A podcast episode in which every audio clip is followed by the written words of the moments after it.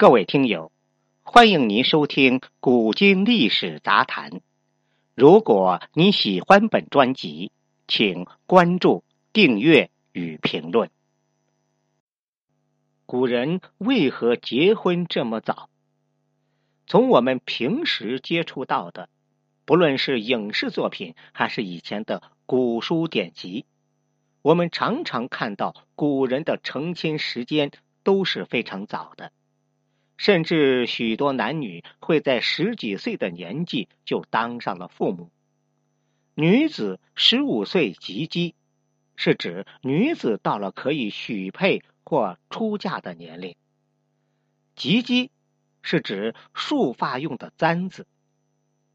古时女子十五岁时许配的，当年就束发戴上簪子；未许配的，二十岁时束发戴上簪子。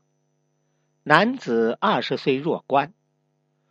古人婚嫁讲究一个父母之命、媒妁之言，女子一般在十一二岁左右便会定下一道婚约，甚至早早的嫁人。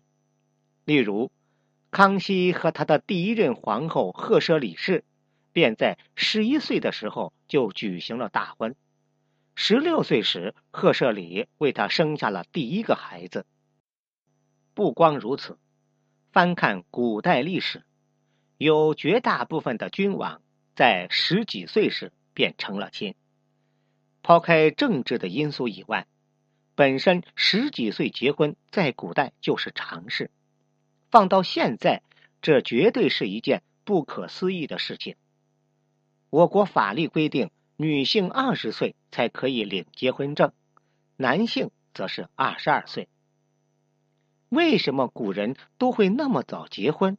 为什么那些男子又喜欢娶十二岁的女子呢？这背后有以下几个原因。首先，第一点，古代人寿命普遍较短。按照现代的医学程度来讲，如今世界上绝大部分国家的人的平均年龄在六十五岁以上，甚至出现了人口老龄化。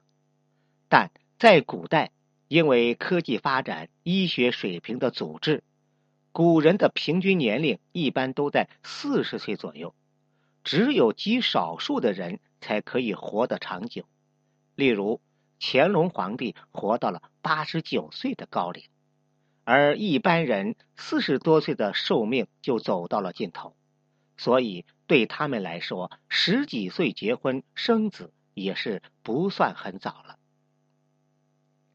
古人对女子的封建管教十分严重，认为女子只需要做到相夫教子、传宗接代就好；而对于男性的宏图展望，往往是成家立业。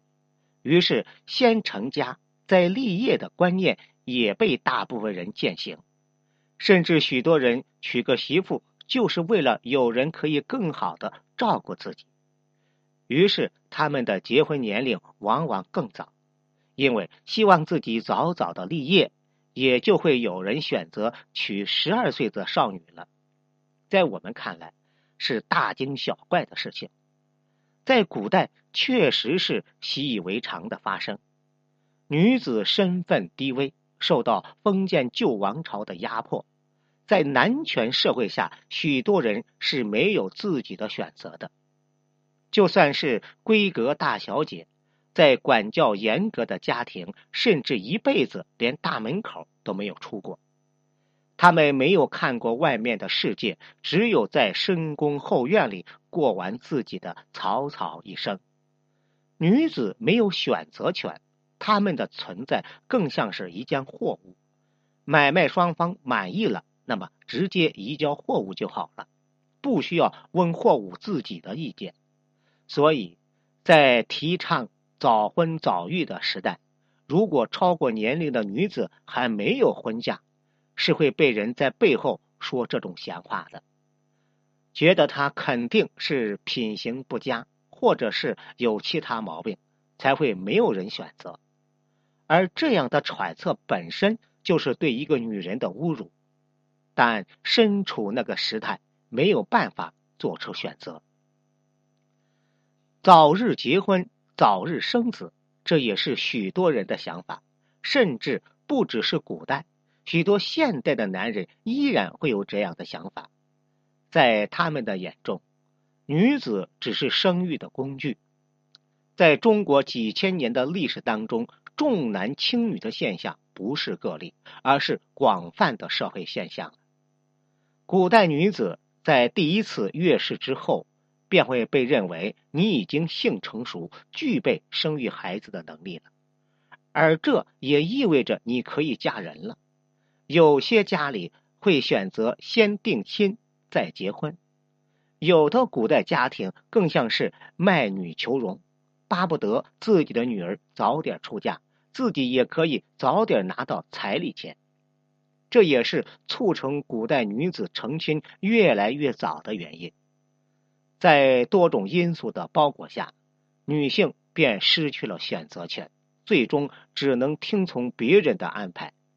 所以，也有越来越多的男子会选择年龄低的女子，本质上还是因为。封建社会的压迫下，才会导致早婚早育频繁发生，甚至成为很平常的事情。历史上也有许多名人成亲的年纪十分早。顺治皇帝在十三岁的时候就已经有了自己的孩子，而李世民的第一任皇后也是在十三岁的时候就已经和他在一起了。不论是王公贵族还是平民百姓，都逃脱不了被安排的命运。就算是皇帝的女儿，也只能被安排。从现代的角度来看，十分荒谬。如果在现代的社会还出现这样的情况，是要被谴责的。甚至时至今日，依然有不少的农村地区。会在女性十几岁的时候就为她张罗婚事，甚至有更过分的事情出现。破除封建糟粕，这才是一个国家真正应该做的，也是我国应该大力发展的方向，做到真正的男女平等，大家同权。